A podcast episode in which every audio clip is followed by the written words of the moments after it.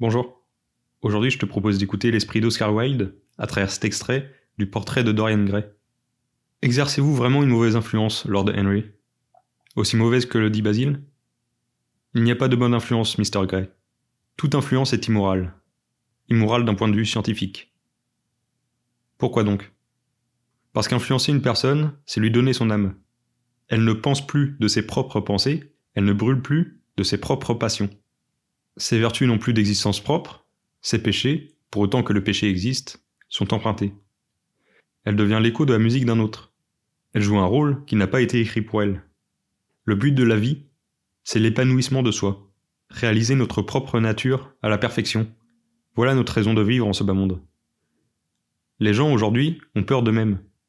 Ils ont oublié le plus important des devoirs, celui qu'on a envers soi-même. Certes, ils sont charitables, ils nourrissent les affamés et vêtent les mendiants.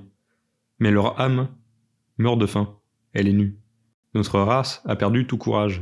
Peut-être n'en avons-nous jamais eu. Cette terreur devant la société qui forme la base de la morale, cette terreur devant Dieu qui est le secret de la religion, voilà les deux principes qui nous gouvernent.